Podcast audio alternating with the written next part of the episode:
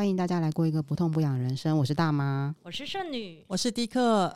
哎，我们今天要来做消失的系列哈。我们曾经做过消失的系列，如果大家有在听我们的节目的话，知道我们一开始的第一集的来宾就是呃换肝的 Joyce，然后之后呢就开始有陆陆续续突然出现很多身边的朋友，突然他们也会说，哎，我这个也消失，那个也消失。我们讲过眼睛的部分，我们也讲过哦，就是中风左半边的部分。那讲过老白，请老白来分享他的肠跟肾消失。那其实，在器官消失的部分哦，其实都还蛮让人家觉得很 sad、很伤心的那种。但是，其实我们从他们的故事来讲、来听的话呢，可以听出来说，嗯、在消失的过程当中，怎么激发他们，让这些器官或者是说身体的呃肢体的功能可以让。回复那个功能的过程，其实是很值得大家来听一听他们的故事。就是一个励志片，就对了。那我怎么觉得大妈今天的开场白好可怕哦？好可怕！好多朋友会分享他自己消失的经验。刚第一课就讲啦，第一课就讲说他也可以分享消失啊。对，我突然想起来，我也有东西消失，但是因为那个长度可能撑不到一集，所以我们看要跟谁合并好。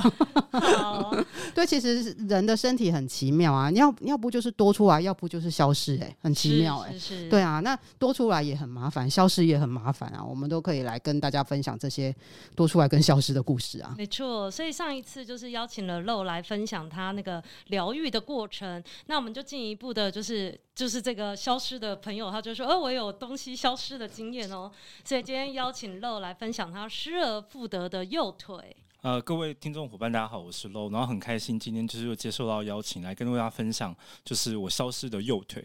那因为这消失的右腿呢，其实是一个六个月的一个经历。那六个月当中，其实有蛮多的学习跟我自我的体悟，所以今天很开心可以跟大家分享我消失的右腿的故事。就是一个百搭喽。下次我们再换主题的时候，你 你还可以再来。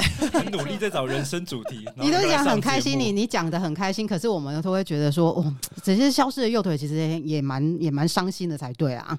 而且我要再说，就是肉是一个就是充满活力满满的，每次一见面他就是要把人做人体大风车转来转去，所以就是当他跟我说他有这个消失的右腿的经验的时候，我真的觉得天哪，我真的失格的朋友哎，我都没有好好关心，没有参与到他的那个。那段人生，没错，所以今天一定要利用这个节目，好好的分享一下你的这个经验。没问题。那所以是开始怎么消失的呢？哦，好，这个消失的过程当中，其实呃，我们在今天就是要跟大家分享的时候，是我一开始其实是在海边，然后我为了要去海边拍照的时候爬高，所以在呃野柳那边有个叫龟吼渔港，然后它的堤防其实是一个九十度的垂直的一个就是一个河体。那我在爬上那个堤防的时候呢，它是一个童军绳，爬上去大概一层楼半的时候。然后我在这样想，因为那个是个九十度的一个呃那个呃提防，嗯，所以我的单肩背包包，我爬到最高点的时候，想说，哎，我要怎么跨上去？就在那没事干嘛爬那边？没有，我懂，因为我们都是很好动体质的人，探索新世界，我要看海，来海边要看海景跟听海浪声。但最重要的是，你要先告诉大家包包里有什么，以至于你后来要拼了死命护住它。没错，迪克讲到重点，我的包包里面当时就是因为买了一个新的相机跟镜头，要价已经就破十万块。然后当时说我一定要拿我最新的相机来拍一下海景啊，嗯，所以那个包包在正想要用单手递上，先放到提防。上的时候，就在那个一刹那，那个绳子断掉了，我就从一层楼半的高度摔下来。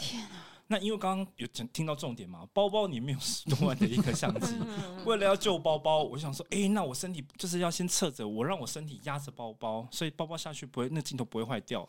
所以就在那个断掉的一刹那当中，我第一个念头就是我要顾包包里面相机跟镜头。第二个念头是啊，怎么那么高？怎么摔了好像两三秒之久？怎么还没有到？的过程。对，当时有吓到的时候，就啪，我就掉到地板上。哦。下面是个水泥地，然后我是右边的屁股着地。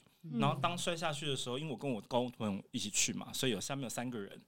然后摔下去的时候，我就在下面动弹不得。然后他们就很有 sense 的说：“哎呀，因为人家撞到或者你摔到，不要去挪动，嗯、因为可能怕有一些受伤的地方会变得很严重。”对，我就在地板趴了两三分钟。嗯、那一开始以为是右腿麻了，因为在摔下去的当中，我是脚很没有力，而且是隐隐的作痛。那当时我就说，哎、欸，会不会就是我们那时候手麻掉啊？我过个两三分钟就好。嗯、结果没有，过了两三分钟一样，我腿一样无力跟很不舒服。嗯、那他们刚好那个就是河河边的堤旁边，他是可以开车过来。本来想要叫救护车，那因为你知道龟候鸟不生蛋，然后那时候叫了救护车也不晓得是哪个医院送过来，嗯、所以他们就说好，他们开车过来把我扶到副驾驶座，我们就驱车前往到就是呃台北市的医院做急诊。嗯、对，所以就一路的开回到就是台北市的医院这样子。而且刚刚那个漏有说，他他当时还是自己把自己的脚从车外拖到车内，因为因为脚已经没办法把自己抬起来。他们就是呃两个伙伴帮我，就是架着我的腋下扶到副驾驶座，嗯、所以我是左半边先跨到副驾驶座上去，我就发现我的右半边就是我的腿其实就是很无力，所以我就拿着双双手扶住我的脚，把它慢慢慢慢的移到车上去，而且就发现腿是很是不幸中的大幸吗？就是没有开放性的伤口。其实就是没有鲜血狂奔，我这骨头跑出来。对，所以那时候急诊的时候，医生有说我真的非常非常的幸运，因为从要从高处跌落，我是用全身上下肉最多的地方当缓冲，就是我的屁股。嗯，如果你今天如果是两个屁足屁股着地的话，会先撞到你的尾椎，你撞到尾椎会伤到你的下半身的脊椎，你就会半身不遂。是，如果我撞到头，我可能今天不会再跟 这边跟大家讲话，我可能就不在了。或者是我今天是小腿着地的时候，可能会让我的小腿骨跟骨头的地方，它会岔出来，变成是开放性的骨折。嗯，所以就是说我已经是用我肉最多的地方当缓冲。嗯、那可以先跟大家分享我那时候消失的右腿的过程。其实我摔下去的时候，我是在我的大腿骨，右大腿骨叫股骨颈。断裂，你就想我们在骨盆当中，你的两只在大腿骨，它其实有个呃关节，它是插进你的骨盆，所以你的走路移动跟你的那些三百六十度旋转，它都是靠这个关节在移动。有没有吃鸡腿？所以大概可以想象。我以为你要说你有练瑜伽嘞。鸡腿，鸡腿。对。所以是大大的那个关节的骨头，它的脖子的地方整个断掉了。嗯、那所以就变成是说我根本就没办法动。为什么我当时啊这样完全没有力？就是因为那个已经整个断掉，嗯、所以没办法动。所以当下你就知道你的腿消失了吗？因为完全没办法动。对，当下我根本不晓得那么的严重，因为我那时候只觉得腿无力，会不会我真是撞到神经，撞到哪个地方？嗯、所以可能是短暂时间的一个不舒服的一个状况嘛。嗯、所以事情就是到了急诊室，我照了 X 光。在就是知名的医院照了 X 光之后，那个就是急诊医生告诉我说：“先生，你这个马上就要开刀，因为很严重。”所以，我摔下来没有落泪。我第一次落泪是在照 X 光的时候，他告诉我说：“哦，因为他要照各个不同的角度，看到底是哪个地方出问题嘛。”所以他要我做一个动作，是两个大拇指，你的腿的大拇指要互相碰在一起。嗯，啊，其实当下我右腿的已经断掉嘛，但我不知道他，我就做不到这个动作。然后那个照 X 光的那个就是男护士就。很很就是你知道无情，就是说啊，你这样子我就没办法，就是你知道拍到你要的地方啊，所以一定要自己想办法弄。嗯、我就用我的手去扳我的腿，让他可以大拇指碰大拇指，我就落泪，因为那时候真的爆痛。啊、你就跟他说，等到你腿断掉的时候，你就知道。这护理师好像比较没有同 同理心哦。我没办法，当时跟他耍嘴皮子，因为痛到不行。好，然后就是拍完嘛，然后我朋友就高中同学都在外面，然后一推出来的时候，他们就看我落泪，说你怎么了？我说他刚刚叫我拍一个动作实在太痛了，所以我就爆泪。嗯、然后我就等了大概十几二十分钟，X 光片洗出来，急诊医生就告诉我说：“哎，你现在这个马上要开刀，因为你这个股骨颈断裂呢，它是就是我们的那个大关节跟小腿骨嘛，对不对？嗯、关节处断裂，里面有很多骨髓，嗯、骨髓如果流掉之后，这一个关节其实会坏死，嗯、坏死之后它没有养分就会呼气，你就要换人工关节。嗯、那你知道人工关节它跟我们自己骨骼的密合度不会那么的好。我其实之后我的行动的一个角度上，跟走路跟未来一定一定会有长短脚，嗯、所以问题是非常非常的。严重，重所以他就说你当下一定要开刀，然后打钢钉进去，让他的那个骨头固定住，他赶快愈合，所以骨髓不会流出来。啊，那你还蛮应该算幸运哦，因为那天如果是有有有办法动刀的医生，可以马上这样子动刀，而且还要安排住住的病房。没错没错，你们都问到重点，因为当下他就告诉我说要开刀这件事情，其实当下就是医生说要开刀，我是第二次落泪，我就想说天哪，我人生要开刀，怎么那么突然？就在今天毫，毫毫无预警。这真的是乐极。本来开开心心去龟吼吃海鲜，跟新相机要拍照，换来的是我当天就要开刀，所以当天就说哦要开刀这件事情。那刚好真的很幸运是高中同学一呃有一个人的姑姑，她在某知名的医院当就是骨科的护理长。嗯、那刚刚你刚刚问，一个是可以动到的医生，一定要是技术好、可信任嘛。嗯、第二个就是当下的那个医院一定要有病床，嗯、骨科病房。对，骨科有病房。对，你也问到重点，就是分科其实有不同的一个病房。是的，一定要是骨科有空床，我才能够开。嗯，那当下我去的那个知名的 A 医院，好了，我们称为 A 医院。嗯、其实他的擅长不是在骨科，嗯、那它可能比较是内科方面是比较 OK 的。嗯、所以当下就说，哎、欸，不要在这个地方开骨科的手术。那我们去看一下，说其他知名的一些医院比较适合骨科的有没有位置？那就刚好那个高中同学他姑姑是护理长，他们的医院呢，第一个主治医生可以开刀的当天是厉害的医师，第二个刚好有空床，所以非常的幸运，我在当天晚上就是六点的时候转，就是呃医院到了另外一家就是医院去。对，那那一天其实我是六点转，我到那家医院是七点半左右。那急诊的那些手续弄弄啊，其实就开始要开刀。那等一下可以再跟大家分享一些呃，就是其实开刀前有一些细节。虽然我们今天讲消失系列，但我觉得这部分其实对听众朋友有帮助，助所以有些美感跟大家分享一下。嗯、如果未来很不幸遇到这事情之后，至少知道有什么要注意，然后才不会变成是手术后你可能啊，当时如果我知道这个东西的话，可能会对我病情恢复是更有帮助。确、嗯、实，因为我觉得。大部分的时候，我们进到医院处理很多事情都是人生第一次，所以你也除非医生主动告诉你，不然其实很多事情你都不会知道。所以真的就是、啊、就是决定啊，因为比如说他会尊重你说你要怎么决定嘛，就是开刀要要问过你医院应该也不用，因为他觉得这个是当下立即马上要做的事情，不然你的那个骨盆可能不是骨盆，就是那个那那个骨头那个部分就不对，就真的永远消失了这样子。对，所以这个部分不用让你最近，可是如果。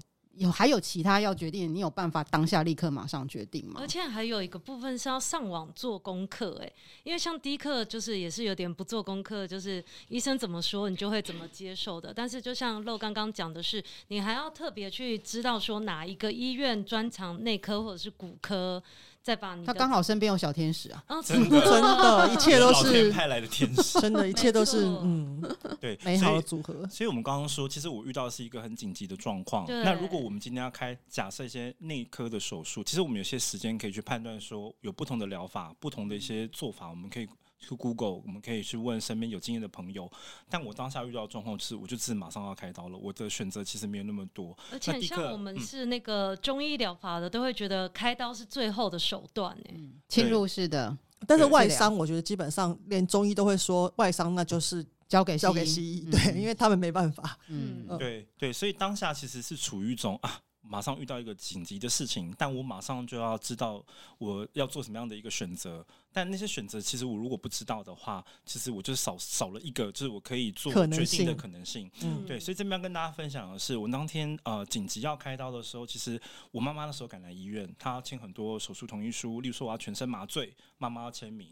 但当时开刀的时候，因为我们刚刚听到说我要打钢钉进去嘛，所以它是一个帮助我骨头固定修复。但大家其实就是我事后才知道，原来钢钉的这一个选项的材质，它有非常多不同的材质。那当然就是我现在选择的是鉴保给付，我不需要付任何的钱。但是有不锈钢，呃，另外一种材质就是钛金属，有不同的金属，有一种是用骨钉，它的就是用骨粉做的钉子，所以它可以不用再取钉子出来，它只会融合进去。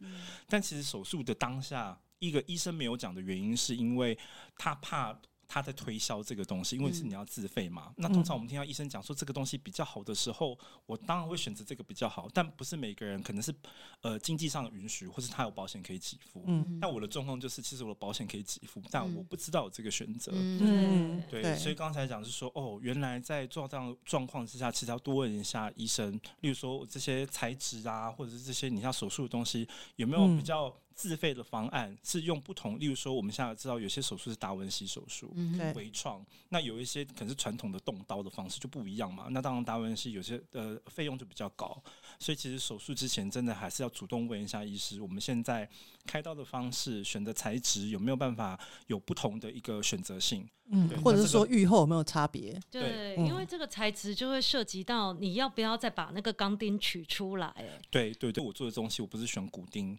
所以我就是要再动一次刀，把再把它取取出来。可是因为那时候医生没有让你选择，嗯、可能医生也觉得情况很紧急，他要赶快帮你处理了。对，其实因为我没有问医生，就是当时他呃，例如说骨钉，我后来知道可能我不太适合，是因为我的就是那个大腿骨其实非常粗。所以骨钉它的支撑性可能哦没有那么好，但钛金属钉 OK，只是说我就我也没问医生，就是有这个选择，他也没告诉你啦，他也没告诉我。对，我觉得现在很多医生为了避免后续的纠纷，他们都会觉得多一事不如少一事，就是就是最安全的排路线就是健保给付，除非他本身有业绩压力，有些医院是医生是有业绩的，就是要你开某些刀。然后你选自费的东西，对他们来讲其实是有业绩的。嗯，但是如果他没有，那其实他就觉得那那他干嘛？对，嗯，对对，所以那天就是呃，妈妈来就是做完刚刚讲的呃麻醉啊，麻醉术所有做完之后，其实我就在等就是病房，那呃所以等手术呃房，因为手术房之前有清啊要做，所以我是十点开刀，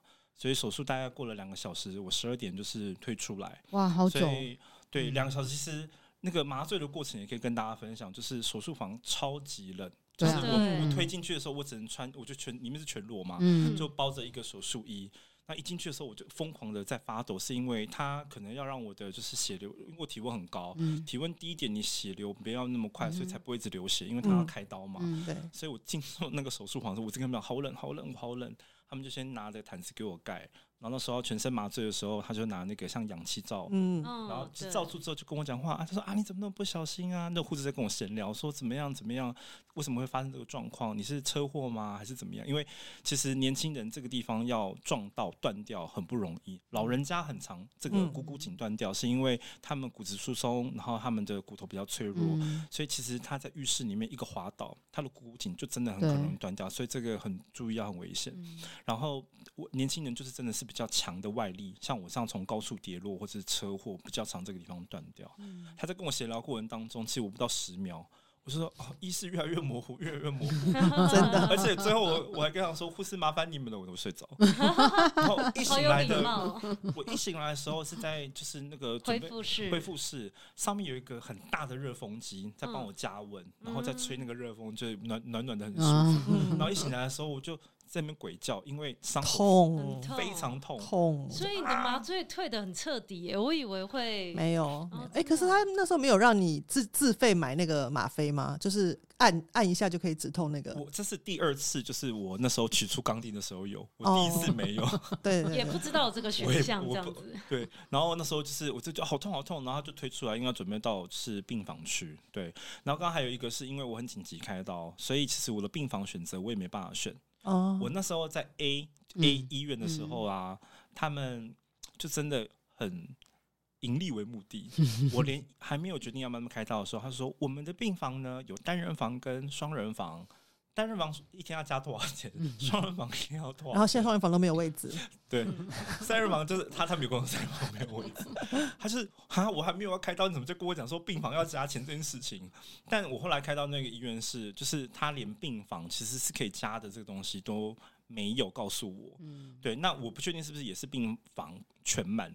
对，那因为其实后来是妈妈来，就是每天照顾我嘛。嗯、那我睡的是健保房，是三人房。嗯、那其实胖，我妈妈本来就是很浅眠。嗯、然后你还想到那个病床，她陪陪睡的那个地方，其实非常非常小，她、嗯、几乎都是没有睡好，嗯、所以就是真的蛮辛苦的。嗯、对，所以我就说那个像病房的选择，刚刚材质，我觉得是可以跟听众朋友分享，就是呃，可以多问一下有没有这样的一个选择。那看自己的就是保险能不能够 cover，就是我们手术之后的这些的一些给付。这样。所以你在三人房多多久呢？七天。所以我前后就是住了七天，然后中间其实就是先看一下外伤的伤口的复原的一些状况，然后还有就是我的腿的移动的一个位移的一个就是呃角度是不是慢慢慢慢的有进步。所以其实主治医生每天都会过来看一下，说我的身体的一些状况，然后叫我做复健的动作。那旁边的病人都是什么样的年纪或症状呢？哦，我左手边的阿贝他是手开刀，手大拇指的那个地方开刀，所以算是小手术。那大概住了两天之后，他就换了。一个人进来，右边那个是一个年轻人，他是手肘，好像是打球撞到开刀。哦、那其实我是在那就是七天当中，我是比较住比较久的，因为我的腿的复原时间比较长。嗯，而且那是很大的骨头哎。对啊，所以就是呃，在那时候恢复的期，他就跟我说会非常非常久，因为一般的手跟这种骨头的小手术，他们其实两三个月可以康复。嗯，那我其实术呃手术之后拿拐杖嘛，我拿了六个月，嗯，就是让骨头是慢慢慢的愈合修复，确定它的愈合状况是非常非常好，嗯，然后我才能够不拿拐杖。嗯，因为像你就是什么动作都很快，然后就是像《动物方程式》里面的那个兔子，很难 想象这半就是这半年六个月，你可能是要当一个树懒，树懒，树懒，对，没错，动作很缓慢，所以等一下可以跟大家分享的是，这六个月当中对我人生，我觉得也是一个学习跟也是一个挑战，而且后嗯之后会有很漫长的复健过程吧，因为我记得呃像我爸那时候就年纪很大的时候，也是要换髋关节，然后。呃，那时候我有去咨询蛮多朋友的意见，然后大家就跟我讲说，其实。难的不是手术，因为现在手术的技术已经非常进步了。是手术完之后，你要花很多时间做复健。如果你不做复健，最后它就是全部粘在一起。嗯、所以你开了，你虽然开了，理论上你可以动，但是你不做复健，最后它所有的那个骨头跟那个东西全部粘在一起之后，嗯、你就是反而不能动。对，反而不能动。所以后来我就想说，那就放弃了。因为你知道，你叫八十几个、快九十岁的人去做复健，那你真的是不如让他就 就躺在那里算了。对啊，而且开刀是靠医生，复健真的是要靠自己。对啊，啊，没错。所以过程当中啊，其实最后呃，我住院七天的时候，他有教我简单在床上的一些复健动作。我相信你一定很逼自己，你想要达成进度跟效率。没错，你你知道我在呃呃手术之前，我练了七年的瑜伽，嗯，那那些动作其实瑜伽动作已经是更你知道激进，但我后来发现说，天哪，我连这个简单的动作我都没办法做好，然后就觉得哇。整个腿的那个力量就是真的消耗很呃失去很多，那也没办法，就遇到了就慢慢做。但其实那七天的复健不是最痛苦，真的是接下来的半年，因为那个半年当中我拿拐杖，那其实我现在只能靠我左半边去处理跟走路，所以我每一步的重心都是左边在支撑我全身的一些重量。我的右腿没办法踩，因为他踩，我怕那个骨头它会就是位移嘛，嗯，所以就变成是我的右边就要放很轻，嗯哼，一个月之后我的右腿萎缩到跟我左腿几乎是它的一半，所以我的大腿几乎就是你知道消瘦非常非常的多，嗯，所以其实，在那过程当中，我第一个是伤口的这个地方要让它不要粘连的复健动作，嗯，对。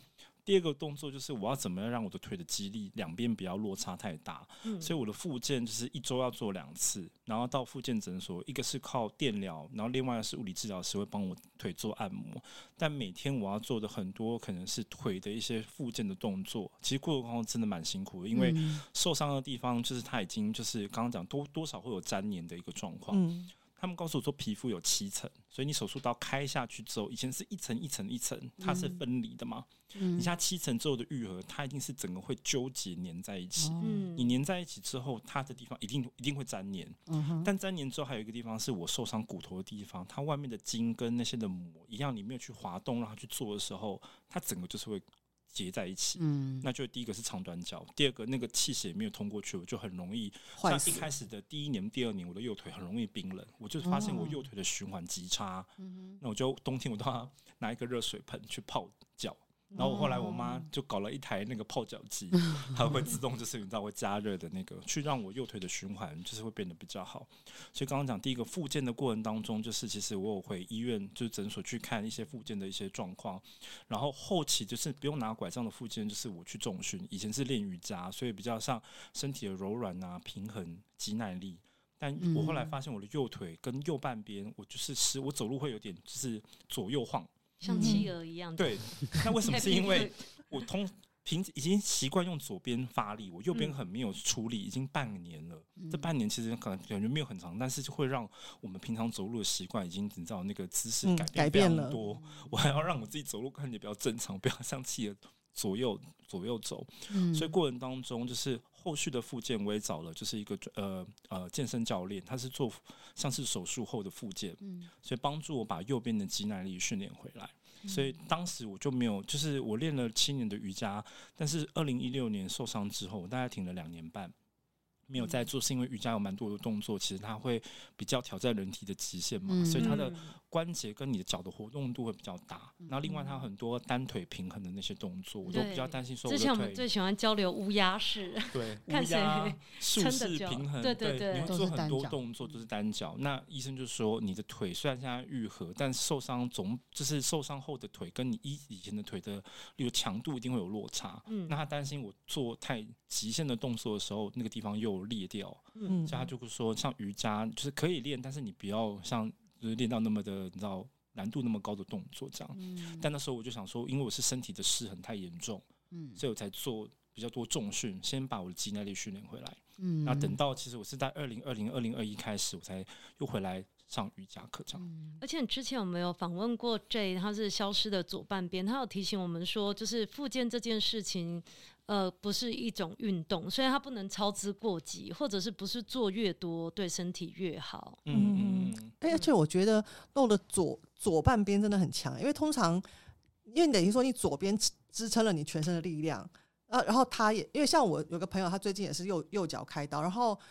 然后他就左左边膝盖也绑了一个护膝。我说：“哎，你到底是哪一脚受伤？”他说：“是右脚，可是因为左脚一直在出力，所以他也要保护左脚。因为左脚太辛苦的话，最后会会连左脚一起受伤。”没错，因为我们其实很多动作它可能会有代偿的现象，所以我们今天刚刚讲，虽然是右腿受伤，你的某个地方受伤，其实可能因为你受伤，你还是要活动嘛。嗯。但你平常可能不该出的地方，它出力了，就会造成你身体就是会有更多的问题。所以有些时候明明是诶、欸、腿受伤，为什么腰会突然不舒服？就是因为你腰去支撑平常你不应该用腰处理的动作。嗯，对，所以就是在慢慢的复健过程当中，其实是要把这个东西粘连的地方把它松开，但松开那过程真的极为痛苦。嗯，对，就是消失的呃，想要倒带一下哦，就是从你感觉消失，然后可以。其实七天住院七天过后，其实就可以走路。听起来是这样子，拿着拐杖走路。拿着拐杖，但非常的慢。嗯哼，对，嗯哼。但是，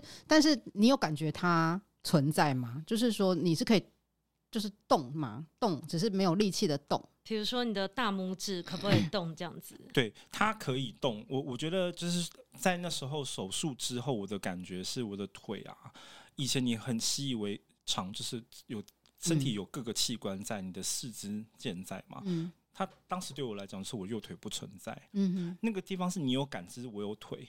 但它在我没有功能，没有功能，行动上，而且我很小心去 take care 它，不能够就是撞到，不能够用力踩，不能够就是，例如说动作太大，都会很痛是吗？对，第一个很痛，第二个就是伤口骨骨头怕它又裂开，嗯、然后再加上当时手术，其实一开始我的手术的外伤的那一个伤疤的地方，大概花了大概一个月，它才就是复原。好，我可以不用再理他。嗯，但是骨头需要的时间就是更久嘛。嗯，所以我会说，其实这个消失的感觉是他在日常生活当中，我觉得很习惯有他的存在。嗯，但他突然没有功能，这六个月，嗯，我必须要开始适应用新的生活，没有他的生活。嗯嗯嗯。所以顺序上面是你先呃，就是说试着可以慢慢的走路。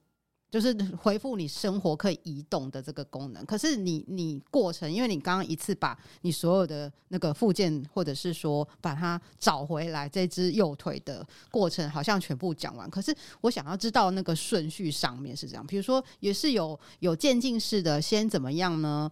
嗯，比较轻微式的复健呢，还是怎么样？还是全部一起来？好，其实复健的过程当中，跟后面的重训，其实是我拿掉拐杖嘛，所以我应该这样讲，前后的顺序是：我的拐杖拿了六个月，一开始的移动是龟速，两、嗯、三个月后，我的走路的速度其实可以跟正正常人一样。哦，那很快诶。对，我到五六个月后的时候，嗯、其实它是因为。还是说怕他就是骨头没有完全复原，嗯，所以医生就跟我讲说，我还是得要拿着拐杖走路。嗯哼嗯哼，所以他的顺序是前两个月到三个月当中，我其实移动速度会非常小心，要非常的慢。嗯，后面其实我刚刚讲走路速度快，其实是因为我的上半身的就是肢体跟左脚，我已经习惯用拐杖走路，嗯，所以那个走路速度才会你知道是比较快。嗯，但真正真正我觉得比较正常，真的在五六个月之后，嗯，他第一个就是已经。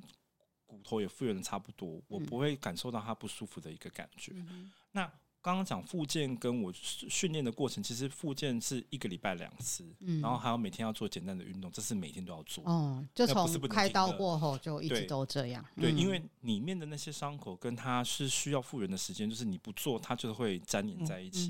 所以就是变成每天一定得做的功课。嗯嗯嗯嗯、对。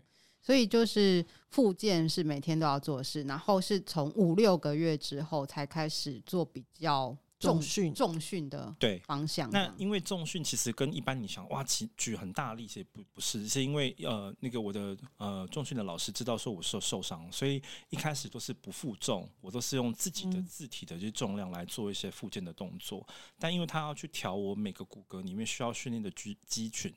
所以他就会帮我量身定做我的动作，在那个小时内我应该做什么，那以及我回家我开始可以做比较难度高一点的复健动作，我应该要做什么？所以他就出功课，每个礼拜给我回去做训练。而且我想问一下，就是露自己观察镜子里的自己，本来你的左右腿就是明显的外观差距，那你是什么样的方式，或是怎么样的鼓励，让你自己就是现在两条腿看起来是比较平均的呢？对，其实我觉得找专业的就是呃老师跟复健师还有重训老师很重要，是因为呃因为拿着拐杖跟我靠左半边去发力，就是会有这样的一个状况嘛。其实这个我自己去健身房训练我也练不回来，而且我不晓得怎么去训练，所以当下是请就是我朋友介绍，知道像这样运呃就是受伤之后的一个就是需求。的健身教练给我认识，嗯、那就是上了几次体验课之后，我觉得嗯，他很了解我的状况，跟我现在当下需要的，所以请他帮我做就是课程的一个量身的一个安排。所以这个老师我大概跟了一年之后，其实已经把我的腿就训练两条都差不多。我才就是没有再继续上这一个教练课，而且不是两只一样细，是两只一样粗哦。刚刚是完全看不出来，是真的。对对。所以，所以重训的过程当中，一年多，你说老师给你作业，回家作业，那你有？就是很认真的，乖乖回家做。对，要做多久啊？要做什么样的运动的难度？因为它不是要求多，嗯，它其实就是你要动它，跟让它不要粘黏嘛。嗯，所以它其实因为运动多，我腿其实还是很弱，所以它会让反而受会受伤。嗯，但就是你频率要每天做，但它的强度比较高。嗯，对。那动作其实不太一样，因为有些时候我的那时候腿大腿这个叫股四头肌，跟我上腿的这个地方其实是整个萎缩，所以有些时候就开始要训练。呃，上半部的上肢大腿的部分，有些动作要训练小腿，嗯、所以他就会帮我安排一下，说每天应该训练的动作是什么。嗯嗯，那你找回右腿的生活上面的，比如说你有没有被限制什么事情？对，所以刚刚讲我要分享的是我消失的这几个月当中，我的腿，我觉得对我日常生活最大的一个就是你知道差别。我们先讲洗澡好了，嗯，洗澡通常淋浴的时候不是站着洗吗？嗯。啊，我那时候腿受伤嘛，我也没办法一直站着。经济独立。第一个对，如果我是站着，我要经济独立。但是你大家知道那个浴室地板很，太危险。啊，如果我要 跌倒的话，不准。再加上我那时候其实前一个月我还有那个外伤的伤口，伤口不能碰水，所以我那时候就是拿了保鲜膜，先坐着哦，然后把我的腿先伤口先包包好，包住之后，我即使有水喷到，它不会直接喷到我的伤口。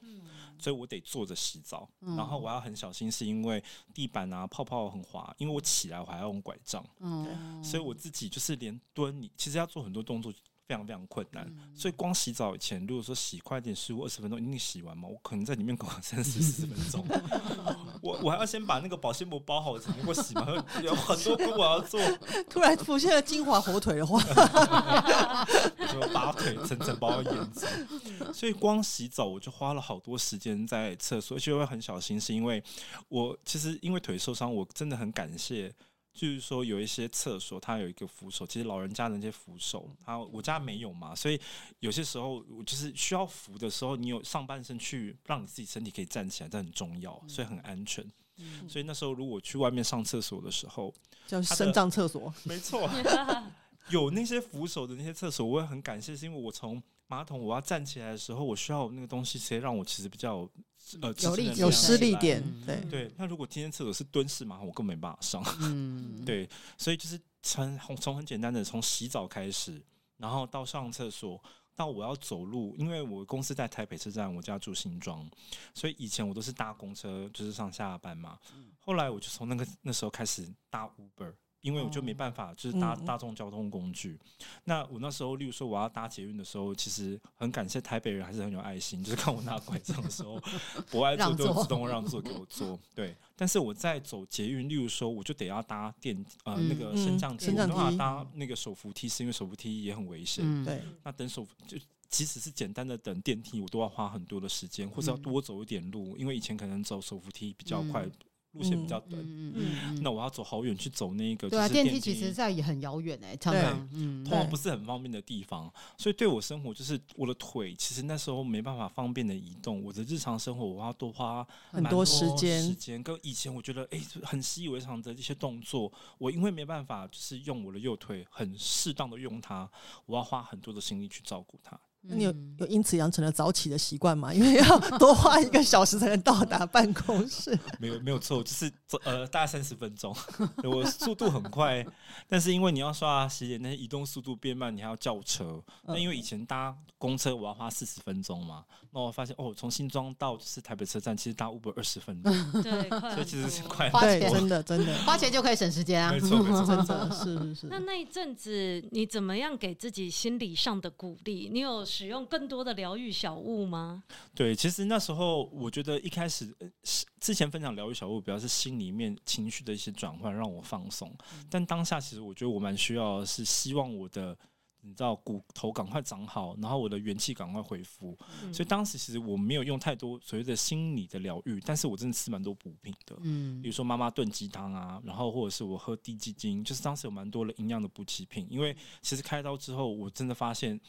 气血很不顺，嗯、然后还有因为可能血液流失太多，所以当时我觉得自己很没有元气。嗯，所以我那时候其实吃蛮多那种，就是像中医，我有吃中药，然后补一些气。嗯，所以我就觉得那时候还蛮需要那种是营养补给品，去让我自己的身体会复原更快这样子。嗯，对。有什么东西不能吃？如果讲到吃的话，嗯，骨头受伤有什么东西？香蕉，中医一定会跟你说香蕉。对。呃，香蕉，然后还有，其实一开始开刀的时候，呃，很多长辈说不要吃海鲜，因为细菌太多，哦、所以他就跟我说，因为大，可是在大家想说，哎，吃鲈鱼汤或好像是可以补一些气血，嗯、但那时候他就说，因为海鲜的细菌，因为不晓得它到底新不新鲜、干不干净，哦、所以就告诉我说，海鲜类不要吃生鱼片就好了。对，生鱼片其实细菌非常多，就看那个店家处。如果是真的早那当天现杀的，也许还 OK。对，但是因为一般的保存或运送的方式会造成它细菌比较多。所以他们就跟我说，海鲜千万不要吃。嗯，所以你现在还，你现在如果那段时间一直吃吃，就喝鸡汤，然后吃吃鸡精，那你现在还坐月子的概念，这有一点呢、欸，真的在补身体，对不对？你现在回头想那些食物，你会害怕吗？诶、欸，我自己投射到我自己坐月子了，不好意思。还还还有，就是我觉得鸡汤的东西，其实当时我觉得我还蛮目的性取向，就是说你想要赶快好这样子，没错，所以我就多喝，让自己的呃元气赶快恢复。哦，对。可是我觉得，那好像现在听你讲这个过程，我好像都比较没有感觉到说，因为像我就想象说，如果是我，我我的情绪一定会掉得很低，就是说，哦。为什么会碰到这种事？然后为什么为什么那个同居绳要断掉？对，可是我 觉得你好像一直 都是比较，也不能说正向，但是你其实就是很接受，就说好，我现在就在这个状态，那我就做我能做的，让他赶快 OK 这样子。对，那我就觉得，哎，是是说你本来其实就是一个比较正向的人，还是说没有？我我我。可以分享的是，我妈其实平常就是很担心，就是例如说我的呃健康状况啊，或是你知道身体的安全啊，呃这一类的。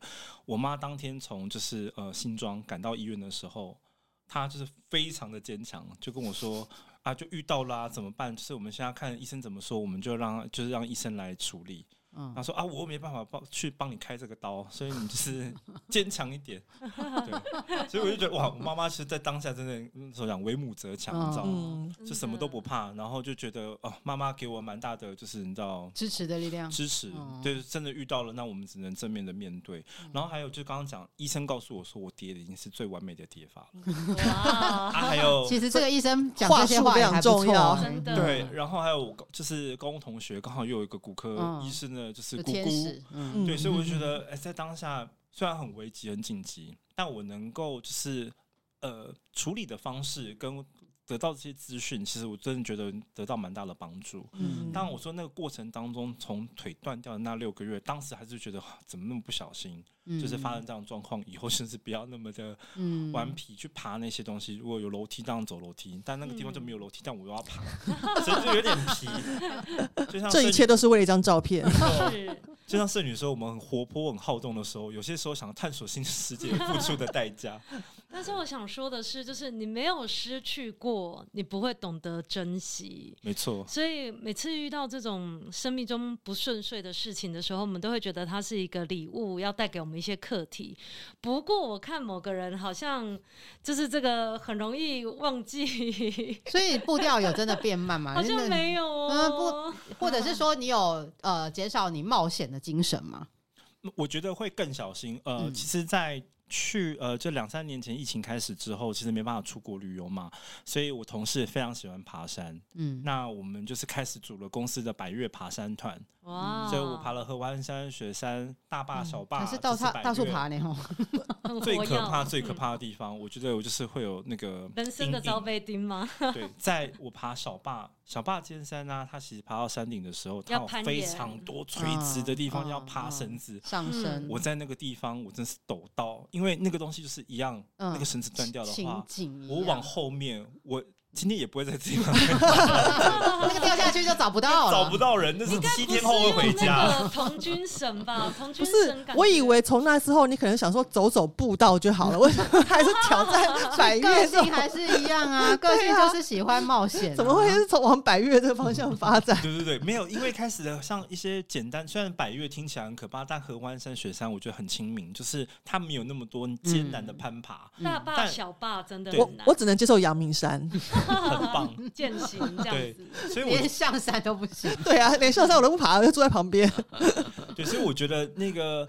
这整件事情到现在，除了腿身体上的一些就是限制之外，我觉得还是有一些在复原。就是等一下可以跟大家分享说，我现在已经过那么久，为他还是有一些很感很有感的一些后遗症陪伴着我。而且你二零一八年又去把你的钢钉取出来嘛？没错，没错。但我们刚刚讲心里，我觉得最大的一些阴影，如果说很正面看待这件事情，就是处理完了。但我现在心里最大的阴影就是拉着绳子攀爬这件事情，让我有极度的恐惧。这个叫做一朝被蛇咬，十年怕草绳。我完全可以想象那个那个。我现在每次爬的东西，我说天哪，天哪，会不会断？会不会断？然后就心里的那个阴影很大。所以当时我爬小坝，我真的本来想说我不要上去好了，因为我真的很。心里的阴影太大，嗯嗯、然后后来就是因为我想说，我此生应该也不会再来这个地方了，嗯、那还是得爬上去看一下风景吧。嗯、所以我就跟我的山友讲说：“你在下面等我，我先上去。如果有感动的话，你还可以拉着我之类的。”是你此生再也不会来，但是如果你万一不小心，你就只有来生了，来生再来看吧。对，所以我觉得那个哦，心里有恐惧，到现在我知道拉绳子要爬东西的时候，还是觉得嘎嘎。但是这个就会让你再三的做好安全的准备。没错，就是我觉得会更有意识跟小心。当我要做这件事情，我会考量到，哎，这绳子到底看不看起来是不是很稳固可靠的？嗯，呃，以之前我爬我不会有那种 sense 吗？嗯、现在那个就是登山的向导就说，你要爬这东西的时候，是要先拉一拉，嗯、看一下它是不是上面有绑紧。然后上面如果是用童军绳、棉绳的话，千万不要拉，因为在拉绳子的时候，棉绳很容易去勾石头，再磨它就会断掉。所以你看起来很坚固，所以在身上他们绑的那些绳子其实是比较特殊的绳子，对，不是塑胶，不是天然的，天然就会直接就不见了。没错，没错。所以这个是我觉得还蛮就是呃嗯，就是发生意外之后，我反而会很小心这件事情。所以消失的右腿是真的多久以后？刚刚因为听到重训，然后又瑜伽，多久以后你觉得他真的回来了？然后。我觉得一年，就是我真的整整花了一整年的时间，让我两腿就是训练的比较平衡，所以我后来的运动啊，就是在二零一七年就是年底的时候，就花了一年之后，我可以比较正常的去做运动，嗯、然后可能是可以跑步，所以做比较稍微比较一年就可以跑步，那还蛮厉害的啊。但那个跑步不是那种快速跑，我真的只是一个 短短，我让他自己身体可以就是暖起来，这样暖起来，嗯，对。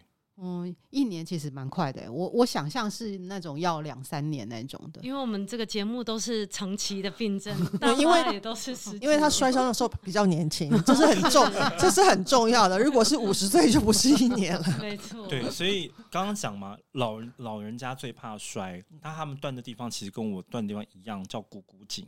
那个那个呃，股骨颈断掉的话，其实对老年人来讲，第一个他们可能不会开刀，嗯、是因为例如说七八十岁的老人家挨刀，他的身体可能没看呢，所以他们可能就是就要长期的卧床，长期卧床他不动，其实身体机能会下降非常多，所以为什么人家说老人怕摔就是这个原因。嗯、而且其实麻醉本身就是一个很高的风险，对，所以要评估很多状况。那这个不全身麻醉是没办法开刀的，是，所以这也是一个经验。虽然我那时候呃发生这个意外，那刚好是因为年轻可以挨刀跟恢复力很快，嗯，所以刚刚就是大妈说哦一年很快，其实如果今天发生在年纪比较稍长的长辈们，其实他可能会需要第一个他可能没办法恢复了。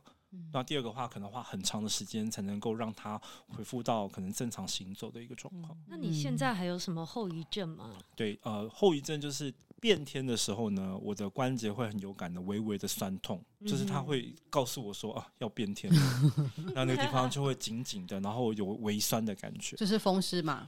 呃，对，我觉得有点像风湿的状况。嗯，然后第二个，我有长短脚，就是我现在的腿呢，右腿还是比较短，大概零点五公分，因为我会去做就是呃整脊跟推拿，嗯、所以我的推拿师就会帮我去。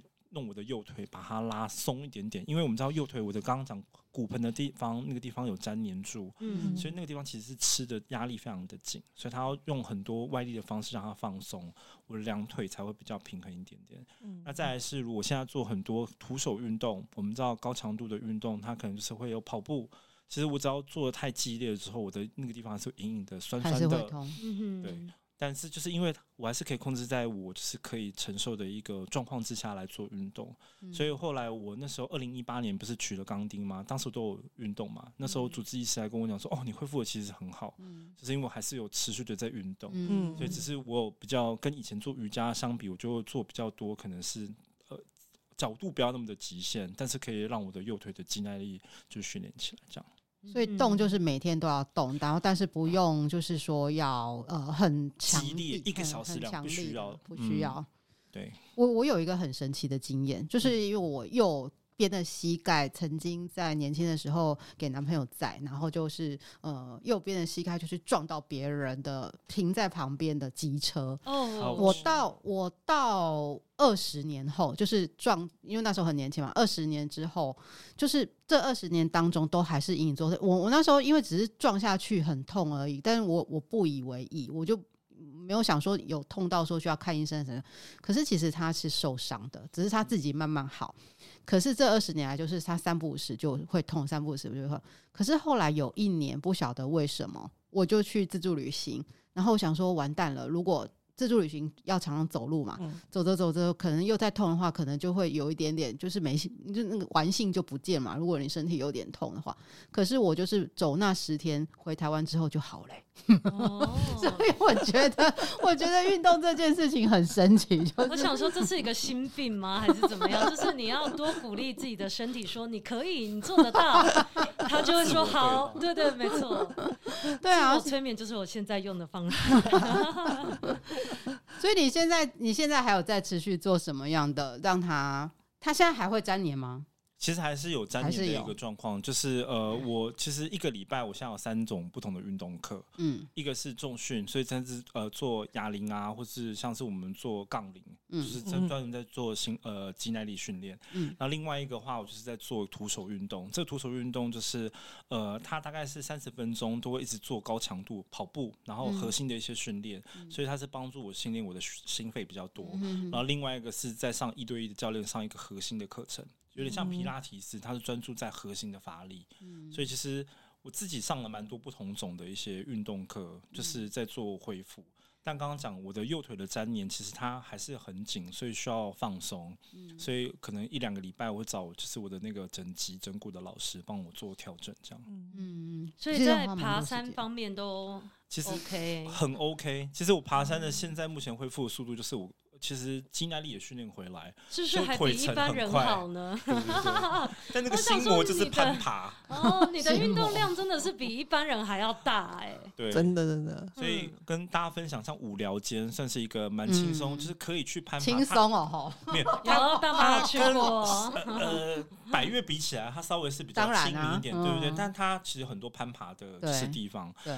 对其实那个攀爬对我来说是看起来很简单，我还是会觉得心里怕怕的。嗯，很多都是塞车啊，我是没去过。其实我先生带小孩常去无聊间，然后他们就说就会塞车，因为跟你一样心魔的人很多，这样。对，因为他有大石头要爬。受伤过也都会有心魔。真的。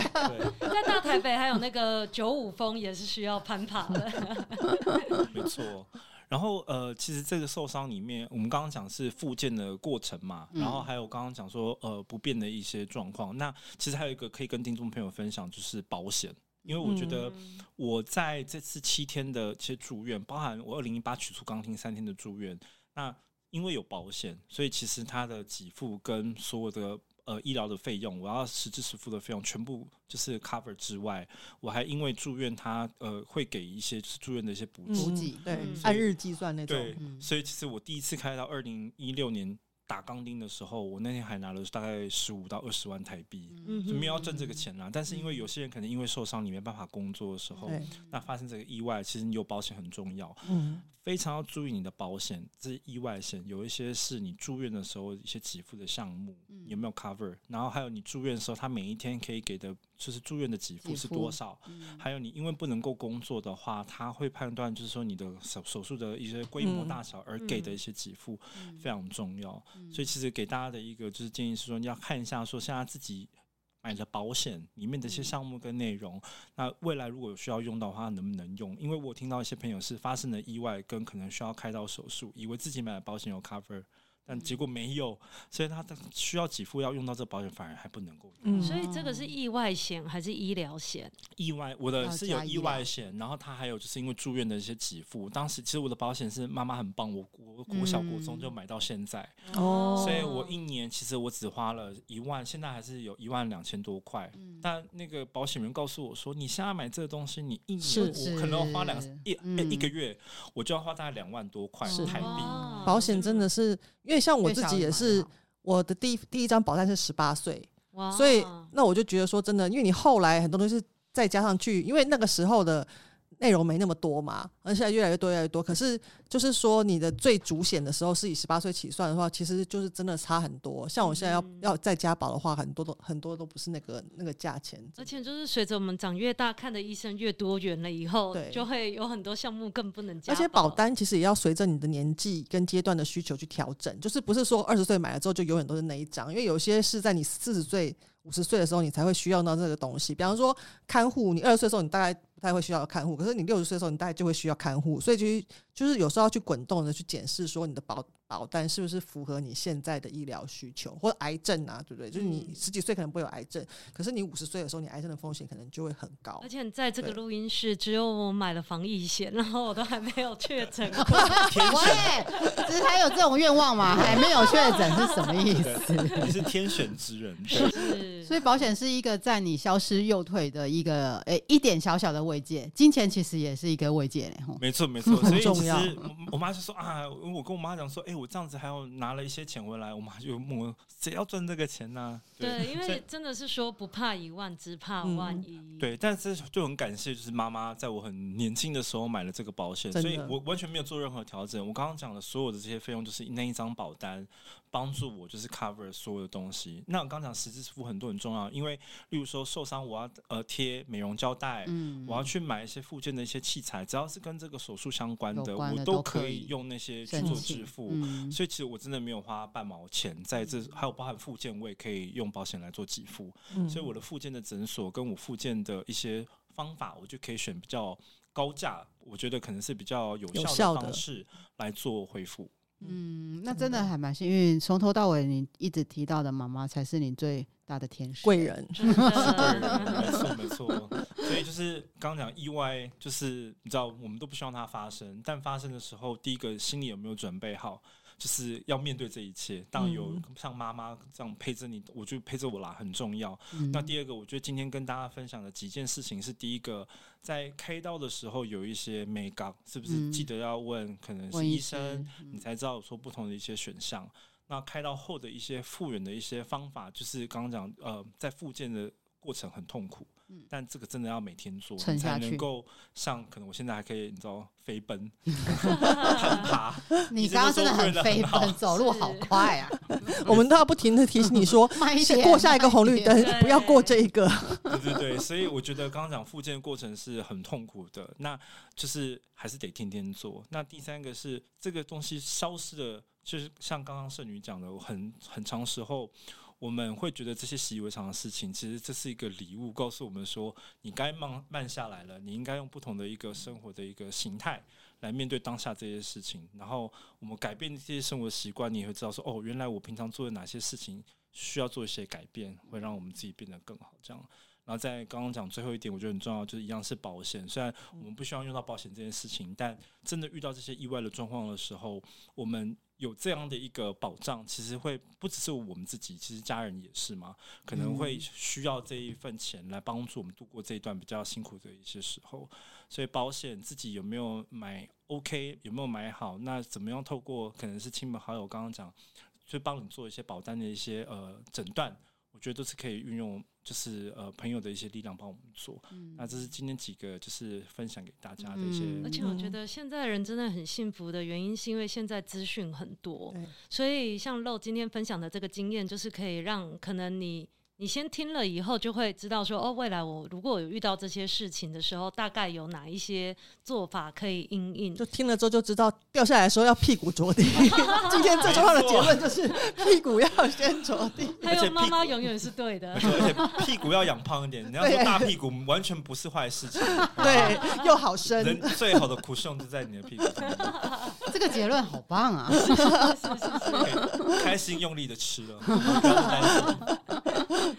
好，今天谢谢露来，我我老天爷给你这个礼物也，也你也送给你的经，嗯、你把你的经验送给大家，对，分享给我们。希望下次可以再斜杠第三个主题，我们再想想看有什么主题适合你，再 再 Q 你来一次，没错，太好聊，太开心，太开心了。所以我觉得有希望能够有更多人生的一些体验，然后一起迎向一个不痛不痒的人生。哦。耶，谢谢，谢谢，下次见喽，拜拜，拜拜。